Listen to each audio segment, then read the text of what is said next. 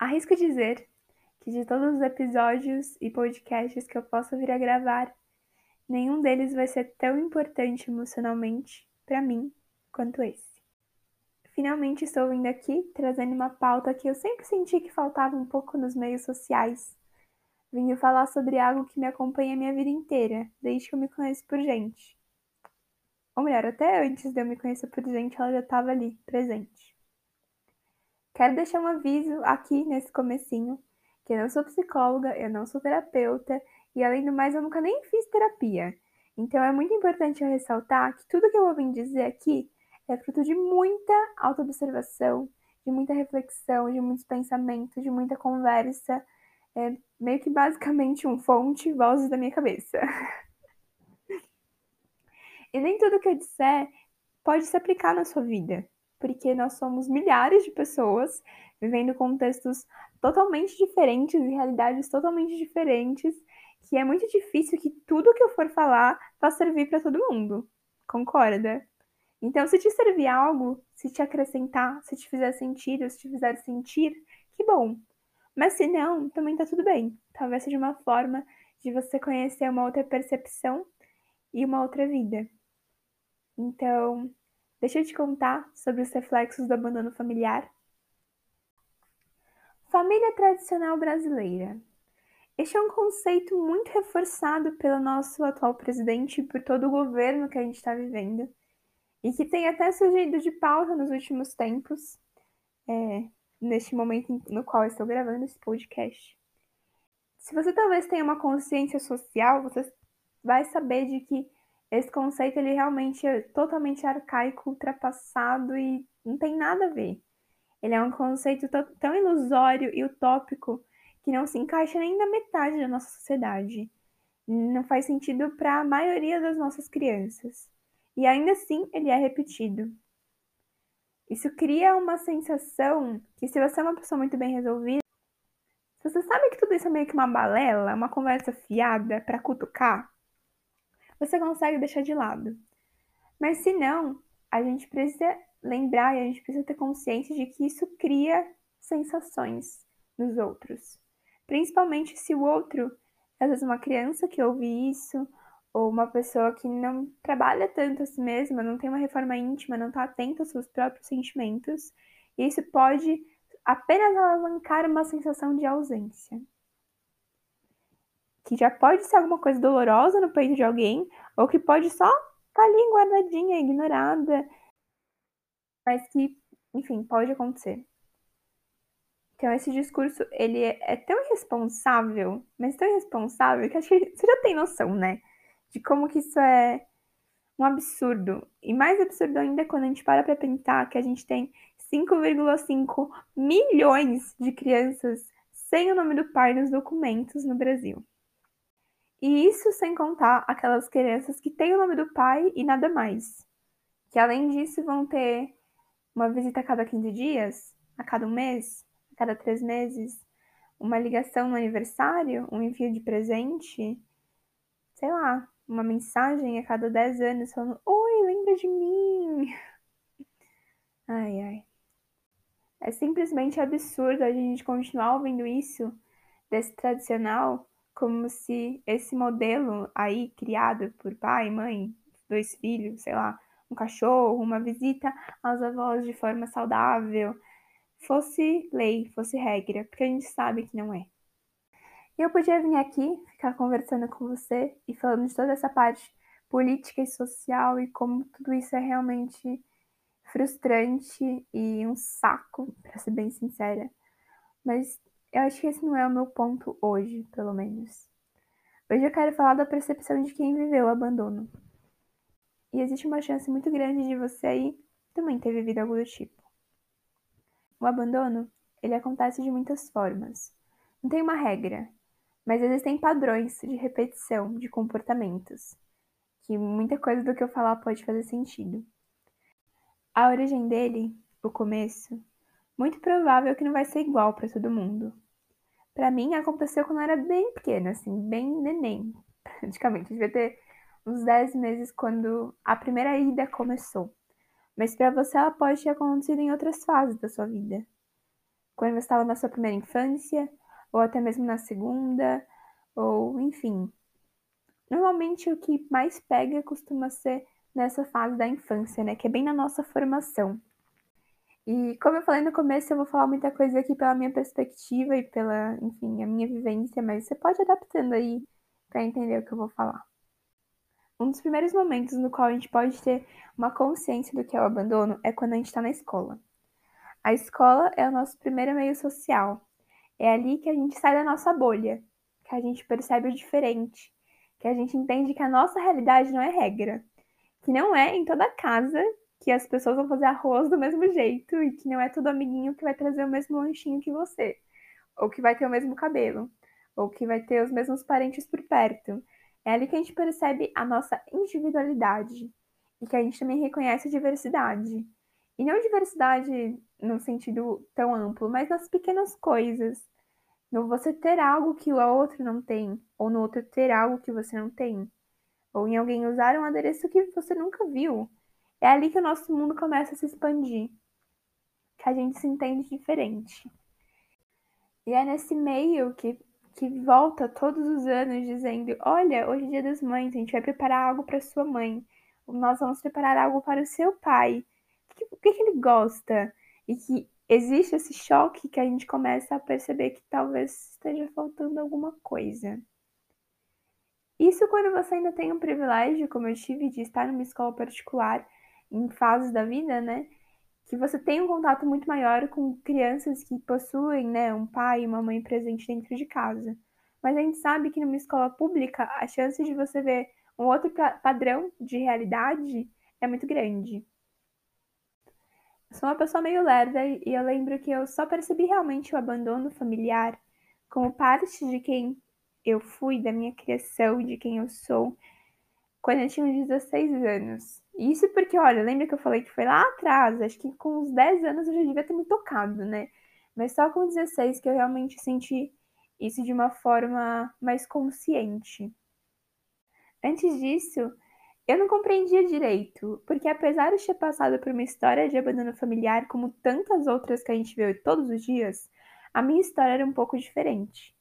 Na minha história, eu sou criada pelo meu pai e a minha mãe acaba indo embora e vem de indas e vindas em toda a minha infância e adolescência. E isso sempre chocou as pessoas. Eu lembro de falar toda vez para algum adulto e ver a mesma carinha de espanto e a mesma coisa, tipo, meu Deus, mas o seu pai casou de novo? E eu falava, não. Mas a sua mãe ver? E eu falava, não. e era uma surpresa tão grande que em contraponto eu pensava, caramba, por que que, sei lá, não existe essa mesma surpresa quando a história é ao contrário? E aí eu fui crescendo e eu acabei entendendo, né, que a, o meu padrão, ele também é uma exceção. Mas ainda assim, ele tem um impacto. E eu acho que talvez, pelo meu padrão ser um pouco diferente, eu acabei entrando muito mais a fundo para entender o que, que estava me causando. O que que essa ausência, de certa forma, impactava no quem eu sou. Coisa que é muito provável que quem vive um padrão de maioria, né, quem cresce, sei lá, sem o seu pai, talvez só flua, porque você olha em volta, você sabe que tem muita gente como você. E entre os meus 16 e os meus 20 anos, eu posso dizer que eu consegui entender algumas coisas, captar alguns reflexos e perceber que eles acontecem não só comigo, mas com outras pessoas que também vivem o um abandono familiar. Claro, como eu falei no começo, não se esqueça, nada do que eu tô falando é regra. Você pode ter esses traços como você pode não ter. E mais uma vez, isso daqui é fruto de muitos pensamentos meus, tá? Eu não lembro de ter lido nada que realmente comprovasse tudo o que eu virei a falar a seguir, ok? Então vamos lá para alguns reflexos do abandono. O primeiro é o mais tradicional e talvez o mais óbvio, que é a famosa síndrome de abandono. Nessa síndrome, basicamente, a gente tem uma dificuldade absurda de confiança. É como se a gente. É como não, a gente sente que todo mundo vai embora a qualquer momento. E por esse medo dessas indas, a gente acaba demorando para confiar nas pessoas. A gente não se entrega tão facilmente. Eu lembro de barrar muita coisa quando eu era mais nova. Eu lembro de virar para as minhas amigas e falar assim: não, porque a gente vai deixar de ser amiga ano que vem, a gente não vai mais se falar. E delas ficarem tipo, mas por quê? Por que você tá falando isso? E não era porque eu não queria. Tipo, não era, ai, não quero mais ser sua amiga. Era porque a insegurança era tanta, a certeza era tanta que alguém ia embora, ou que alguém não faria, não daria um jeito de ficar, que eu já previa. Eu falava, não, você vai embora, ué. A gente não vai mais ser amiga, relaxa, tchau.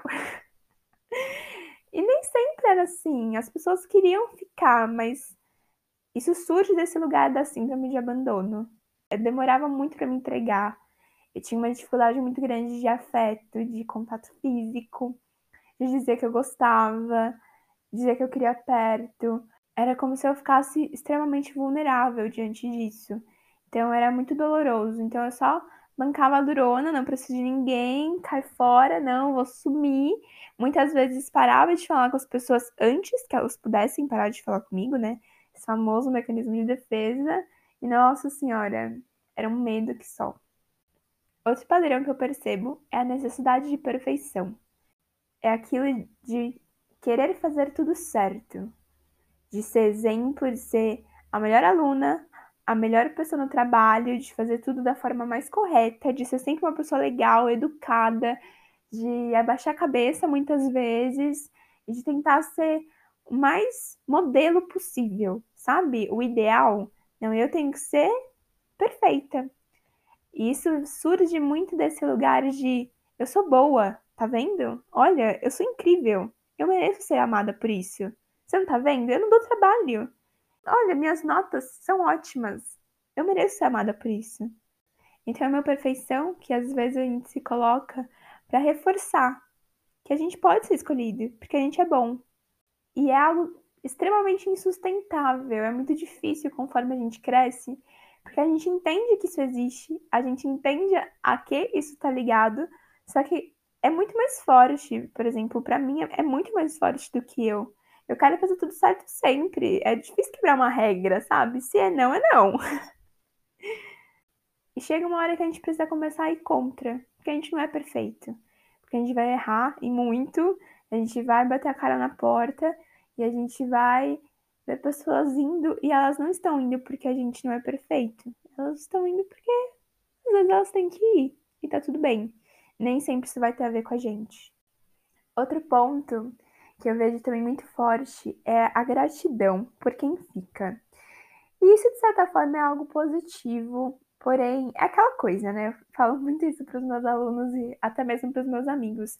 O equilíbrio é sempre a meta, entendeu? Coisas de mais e coisas de menos nunca serão ideais. O bom é a gente achar um equilíbrio entre isso. E a gratidão por quem fica é algo que a gente precisa encontrar um equilíbrio. Porque entre a gente sentir um agradecimento enorme por quem continua na nossa vida e a gente achar que estar na nossa vida é um sacrifício e por isso a gente tem que agradecer e ajoelhar aos pés de quem fica e por favor, obrigada, você está aqui. É uma linha muito tênue. É uma linha muito tênue entre a gente se ajoelhar diante de migalha, a gente implorar pelo pouco. Então é algo que devemos tomar muito cuidado com essas doses, mas que na dose correta é muito positivo. Sério, muito bom a gente poder reconhecer e ser grato por cada presença que a gente tem no nosso dia a dia. Essa próxima questão, ela pode ser um tanto quanto polêmica. E já falei, tá tudo bem se você não concordar comigo. Vou te trazer uma visão e vou tentar te explicar como o abandono ele também pode impactar na sua sexualidade. Eu quero começar dizendo que eu, Ana, acredito que a sexualidade ela pode sim ser algo que nasça com a gente. Você pode sim ter nascido gay, lésbica, bi, sei lá, que seja, o que você quiser. Mas eu também acho que isso não é regra. Eu acho que nós somos impactados constantemente pelas coisas que vivemos. E alguma coisa que pode acontecer na nossa vida pode impactar também na nossa forma de nos atrair pelo outro. E quando a gente atrela isso a um abandono familiar, ou a uma ausência, ou a qualquer situação que você pode ter vivido dentro da sua, do seu núcleo familiar, Isso funcionaria mais ou menos assim. A gente acaba buscando a presença de um gênero específico, ou por admiração e apego, ou muitas vezes por uma ausência que esse gênero tem na nossa vida. Então vamos supor assim, você é uma, sei lá, você é uma mulher. E aí você é, cresceu sem o seu pai, com uma figura masculina, com uma figura paterna muito ausente. Vamos colocar algumas situações. Em uma dessas situações, a sua mãe é uma pessoa extremamente top. E você tem uma relação muito boa com a sua mãe, você admira a sua mãe demais. E você admira tanto sua mãe que você quer buscar na sua vida amorosa uma mulher que seja tão adorável e tão incrível quanto a sua mãe foi para você.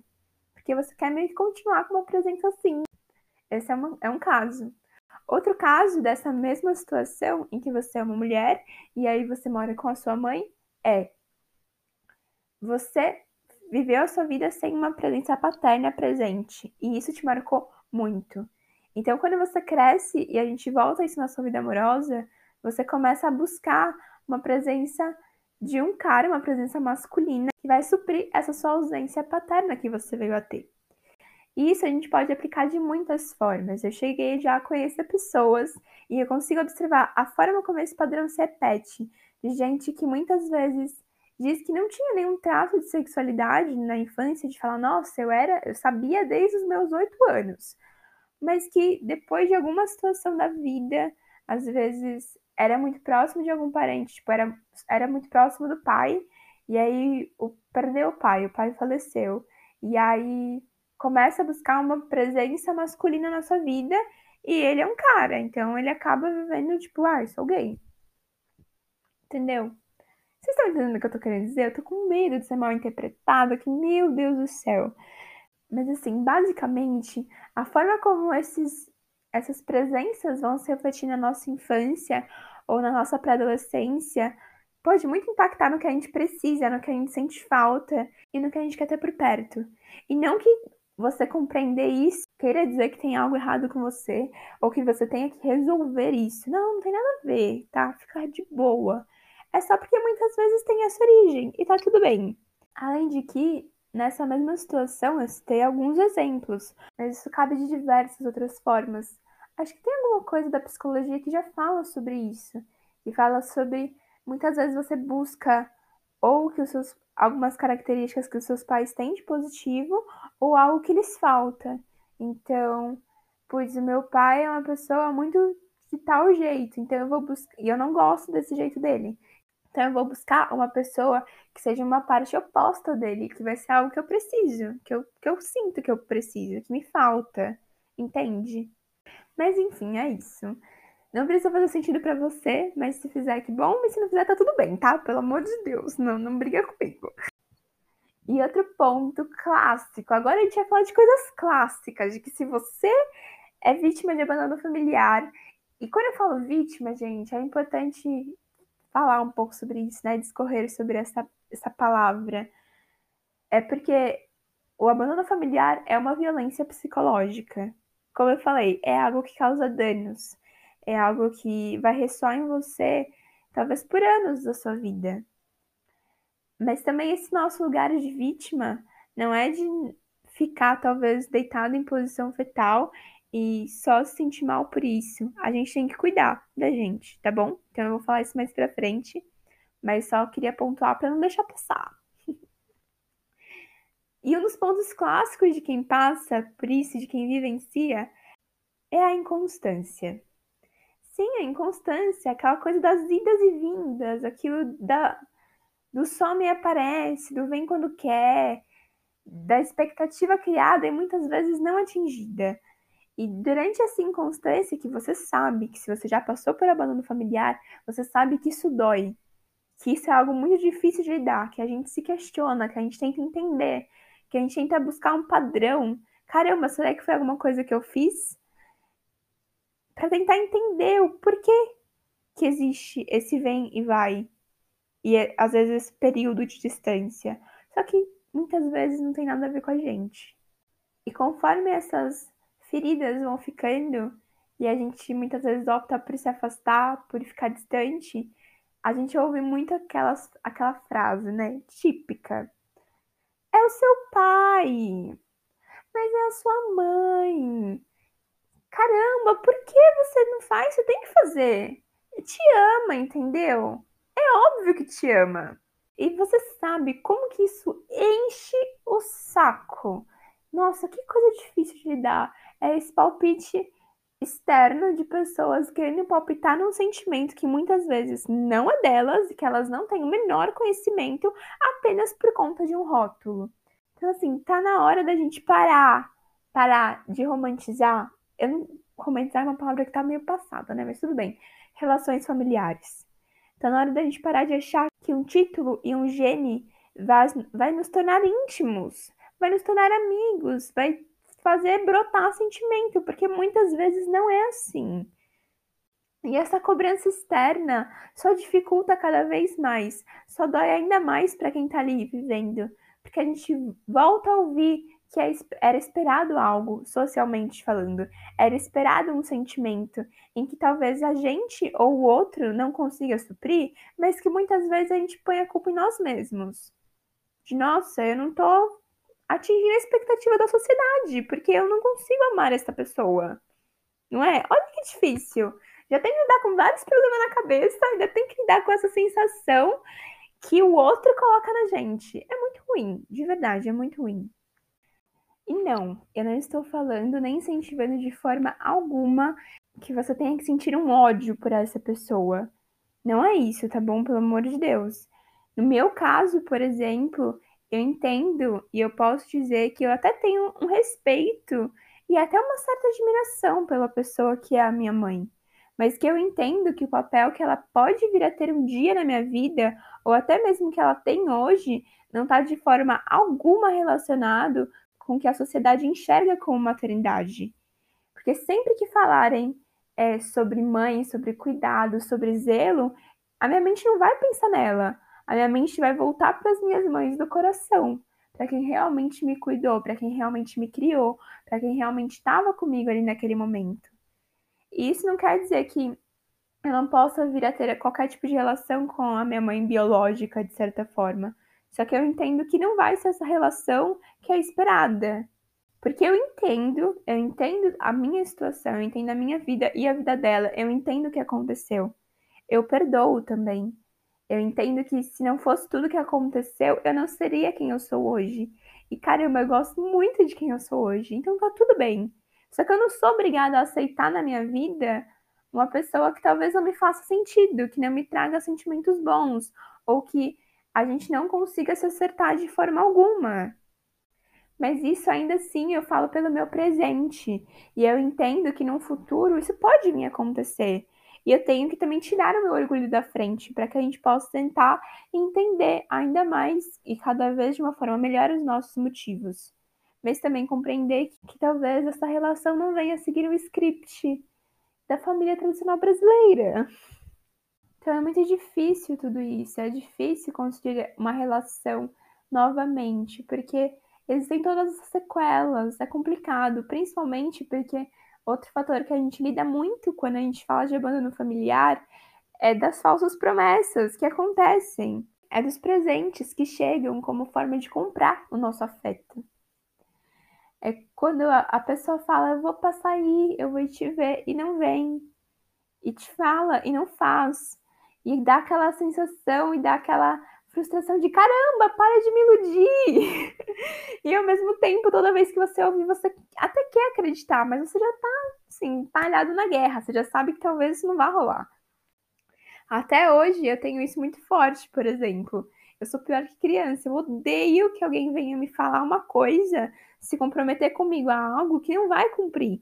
Principalmente se é algo que não precisa ser dito, sabe? Pra que, que você vir até mim e falar, ah, eu vou fazer tal coisa pra você, tá bom? Ó, e aí você não vai fazer? Você podia só não ter falado, entendeu? Que aí eu não ia ficar esperando, eu não ia ficar frustrada de não receber. Então aí, ó, é outro ponto, é outro reflexo que a gente vê hoje em dia. Que as palavras, elas talvez tenham um, um peso, né? Essas promessas, elas são muito importantes pra gente. E aí, quando a gente tenta falar de, nossa, vamos reatar uma relação, vai rolar alguma promessa em algum momento, vai rolar alguma frase algum comprometimento que a gente fica até com medo, né? De será que é verdade ou não? A gente não sabe mais no que acreditar. Eu acho que isso pode ser um outro ponto muito difícil para uma relação saudável, vamos dizer assim. Não tô nem falando paternal, maternal, que seja, mas uma relação mesmo, porque a gente para de acreditar no outro. Isso é muito difícil. Não rola mais aquela famosa confiança, não é mesmo? Eu queria dizer também, aqui já para a gente finalizar esse podcast, que tudo que eu falei aqui podem ser características existentes em você, podem estar presentes como estão em mim, mas que essas coisas elas não são condições permanentes, nem em mim e nem em você porque nós somos seres mutáveis. Tudo, exatamente tudo que a gente for viver nessa vida vai ter um impacto sobre nós, que pode ser tanto positivo quanto negativo. E se a gente cuidar, se a gente olhar com amor e se a gente entender, tudo pode se diluir. E só você pode dar aval para que esse processo venha acontecer. E para isso a gente precisa passar por algumas fases. A gente precisa reconhecer, a gente precisa sentir, a gente precisa entender, a gente precisa cuidar, para só depois isso realmente ir desaparecendo e cicatrizando e ficando bem pequenininho e imperceptível. Então eu quero reforçar para que você reconheça essas coisas, para que você se identifique, mas para que você não se ponha nessa caixinha, para que você não fale, ok, então eu vivi um abandono, eu sou assim, eu não vou me relacionar com mais ninguém, eu vou dar o meu melhor sempre até surtar porque eu quero ser perfeita. Sabe? Não, não precisa disso. Sem desespero, tá bom? Nada dessas coisas são condições, tá bom? A gente pode mudar, a gente pode cuidar e a gente não precisa viver carregando um peso, tá? A gente pode deixando pequenas coisinhas pelo caminho até a gente se sentir livre e bem com nós mesmos. Mas o primeiro passo para isso, como eu falei, é você poder reconhecer. E para finalizar, eu só quero reforçar mais uma vez de que tudo que eu falei aqui é da minha experiência, da vida que eu tive e da vida que eu tenho. E agora só me resta perguntar: qual é a sua?